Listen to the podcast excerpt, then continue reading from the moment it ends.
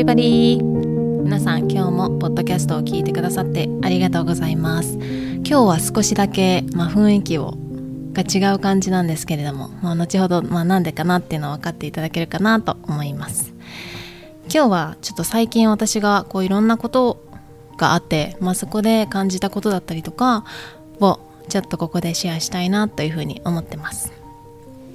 私たちは今こう体があってこそ今この世界に生きていられるんだけれども、まあ、それは私たちの体肉体の中に魂私たちの魂が宿っているっていうことなんですよね。で、まあ、これまで私はその今年は愛犬とのお別れだったりとか、まあ、おじいちゃんおばあちゃんとか、まあ、その今までのね人生の中で、まあ、大切な人とのお別れっていうのはすごく経験をしてきた方だと思います。で私は最近大切な大切な親友が旅立っていったんですけれども、まあ、その時に本当にこう何か違った感覚があったんですよね。で本当にとっても悲しいし信じられないですし本当にで闘病生活を本当に長い間続けてきた彼女だったけれども本当にいつも太陽みたいな人でこの間までなんか LINE をしていたので本当に信じられなくってなんか旅立ったよって友達に教えてもらってでなんか本当に信じられないからこそなんか LINE を送ると既読がつくんじゃないかなって 思ってうんなんかその時も彼女に LINE したんですけどその私が潰瘍性大腸炎っていう病気をあの発見するというかそれを知るきっかけになったのも彼女が検査を受けてみたらって教えてくれたからこそなんですけど、まあ、今回その親友の旅立ちっていうところでなんか本当になんかすごいブレイブだったなって本当になんか彼女はブレイブな人生だったし本当にすごいたくさん私も他の人もわからないぐらい大変なことを経験したと思うんですよ。だからこそなんかその、まあ、人生っていうのも本当になんかこうセレブレイトお祝いしてあげたいなって思ってうんなんか本当にすごく想像できないぐらい大変だったと思うしいくら詳しいどんな状況だったかとかどんなことをしていたかっていうのを詳しく聞いてたとしてもその本当に大変だったねとかでもう丸丸め込めないぐらい本当に想像が全くできないからこそ本当に彼女のその勇敢だった姿をでそしてなんか大変だった時も本当にいろんな人を太陽のようにハッピーにしてくれた彼女の美しい人生だったりとかなんかソウルの旅立ちっていうのを祝いしてあげたいなって思ってます。うんなんか数日経ってなんか突然なんかスーッと本当になんか聞いた時は信じられなかったし LINE も送ったし、うん、でもなんか突然こうすっとなんか目の前に肉体の終わりイコール要するに死というところが見えてきたっていうかなんか私も一日一日こうして何気なく過ごしているけれどもなんか死に向かって歩いてるんだなっていうふうに思ったんですね。なんかこうある日それを考えなんかぼーって考えてた時になんか目の前になんか本当にスってなんかに自分の肉体の終わりそして今の自分で今の体での終わりっていうところが見えた時に今本当に自分自身をそして有限のある時間人生の時間っていうのを大切に生きられているかなって改めてなんか自分に問いかけたというか問いかけられたというような感じがしました。なんか感覚としてはトンネルの前に私が今立っていてその先に光が見えていてそれが肉体の終わりを意味しているみたいな感覚なんですけど、まあ、これを例に使うとトンネルの外にいたらなんか忙しい日常とかなんか社会とか周りのノイズがいろいろ聞こえてくるんですけどなんかそのトンネルに入ると周りのノイズがなんかこうシャットダウンされてというかカットされて自分のなんかこう歩く音だけが聞こえるみたいな感覚なんですけどどうですか？ちょっと分かり分かりますかね？うん。でなんかこう今いる私の今のこの時点から逆側に立って今の自分を見ると本当になんか後悔なく自分の肉体時間命っていうところを大切に生きられているのかなっていうのをすごくすごくこう考えるようになりました。なんかこんなことをしていたらなんか誰かに何か思われるんじゃないかとか変に思われるんじゃないかなとかなんかそういう風なことってなんかどうでもいいなって 本当に思ったしなんか普通は何々とかそんなの常識外れてるとか、まあ、たまに言われることあったりするんですけどなんかそういうような社会のノイズとかが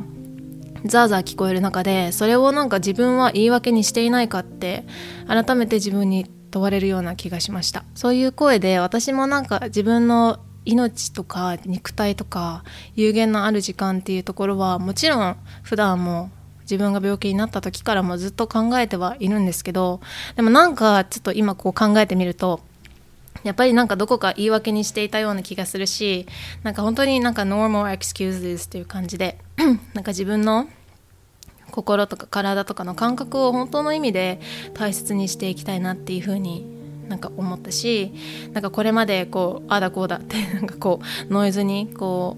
う戸惑なんか戸惑っていたというかノイズが聞こえてきてあんまりなんかこう今はちょっと無理かなとかそういうふうに思ってた決断とかもあったんですけれどもでもそこは私は本当に決断して行動をどんどんしていかないといけないなっていうふうに思いました。でこう自分を大切にするっていう点で最近こうセルフラブとかボディラブ、ポジティビティっていう言葉が本当にね、よく聞く聞くようになったと思うんですが、ここは本当に本質を捉えていくことっていうのがめちゃくちゃ本当に大事だなっていうふうに、まあ、いつもお伝えしてるんですけれども、より一層ここを伝えていきたいし、サポートをしていきたいなっていうふうに思うようになりました。例えばなんか自分が食べたいから食べるとか自分が体を動かしな動かしたくないから動かさないとかあまり良くない意味で自分が心地よくなるから例えばタバコを吸ったりとか味も感じていないけどお酒を当たり前のように水のように飲んでたりとかってなんか心と体の両方の観点から見るホリスティックヘルスでは完全にセルフラブにはつながっていないんじゃないかなと私は実際思ってます。自分を大切にすると言って面倒くさいからコンビニのご飯で毎日過ごす。毎日ポテチを食べてとりあえずお腹を膨らすとかここのなんかこう自分の感覚を大切にするとか自分を大切にするっていうところの感覚を絶対に履き違えちゃいけないって本当に思います。それが本当のセルフラムなんじゃないかなって。自分を大切にすることに将来的にその一時的な感情だったりとか一時的な思いつきっていうところで大切にするってもちろんそれも大事かもしれないけれども本当に長期的に見て自分を大切にすることにつながっているのかどうか。自分の体がやりたいことをやらせてくれているからこそここを絶対に無視しちゃいけないし考えて優しくあげしてあげないといけないんじゃないかなと思います。でこうして毎日朝が来ることとか例えば美味しいご飯が食べられるとか好きな人のそばにいられるとかいろいろ幸せっていっぱいあると思うんだけれども毎日朝が来ることって本当に体が元気で体があるからこそなんですよね。寝ている間に体は皆さんは休んでいたとしても体は浄化をしてくれていたりとか動いてくれているわけですよね。なのでセルフラブボディラブっていうところの見極めっていうのは本当に大切だし本質を捉えてボディラブセルフラブっていうのを実際にあの生活に取り入れていく方がスマートなんじゃないかなっていうふうに思います。そのためにやっぱり学ぶことだったりとか自分の感覚を大切にすることって本当にとても大事でなんかこうそういうことをこういうねことをあまり言わないんですけど普段でもなんかこう少しなんか厳しいかもしれないけれども苦しくなったりとかするかもしれないけどでも自分の人生だから今ここで誰が何を言おうと自分の人生に責任を持つのは自分なので何が本質を得ていて自分はどんな人生で生きていきたいのかっていうところを自分でしっかりと人生の舵を切って選択をしていく必要があるんじゃないかなというふうに私も本当に思ってます毎日。うん、でやっぱりあとはこういうふうに人との出会い出会いそして別れっていうところがある中で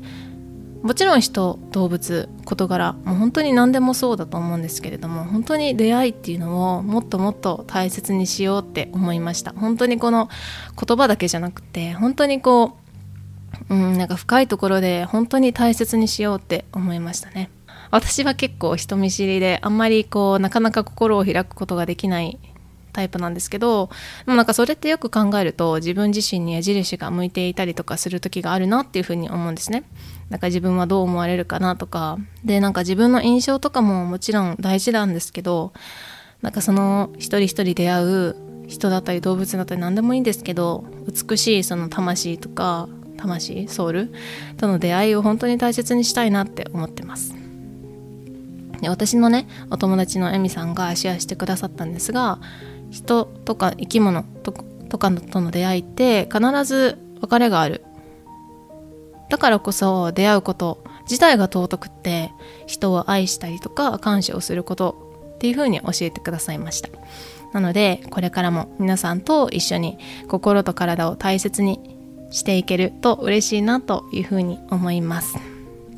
今回はちょっと、まあ、短めでしたけれどもいつもと違ったエピソードだったけれども、まあ、ここまで聞いてくださった皆さん本当にありがとうございます。なんかこれを撮るまでに本当になんかこう涙が止まらなくなって中断をしてなんかかなりこう時間もかかったし、まあ、今も大粒の涙を流しながらこのエピソードを撮っているんですけれどもなぜ私がこのエピソードを撮ろうと思ったかというと本当に彼女の美しい魂ソウルが教えてくれたこの感覚っていうのも絶対に大切にしたいし忘れたくないって思ったんですねなんかこんなに早く私の親友をなとお別れしないといけないってなんて全く想像してなかったけど彼女のことを思いながら健康を大切に幸せに有限の時間を大切に生きることを伝えていきたいなというふうに思います。え今回は今こういう情勢でもあって最後に親友とのお別れというよりも彼女に「行ってらっしゃい」って「お疲れ様って言ってあげられなかったけどでもこの彼女と過ごした本当にうんなんか大切な時間あとは思い出そして出会えたことこれを私の一部としてこれからの人生にもずっと私の一部としてね生きていきたいなっていうふうに思います。できっとこのエピソードをね聞いてくれてるかなって思いながら今日はこのエピソードを終わりにしたいと思います、えー、ここまで聞いてくださった皆さんも彼女の勇敢で本当に素敵だった人生を一緒にお祝いセレブレートしてくれたら嬉しいです。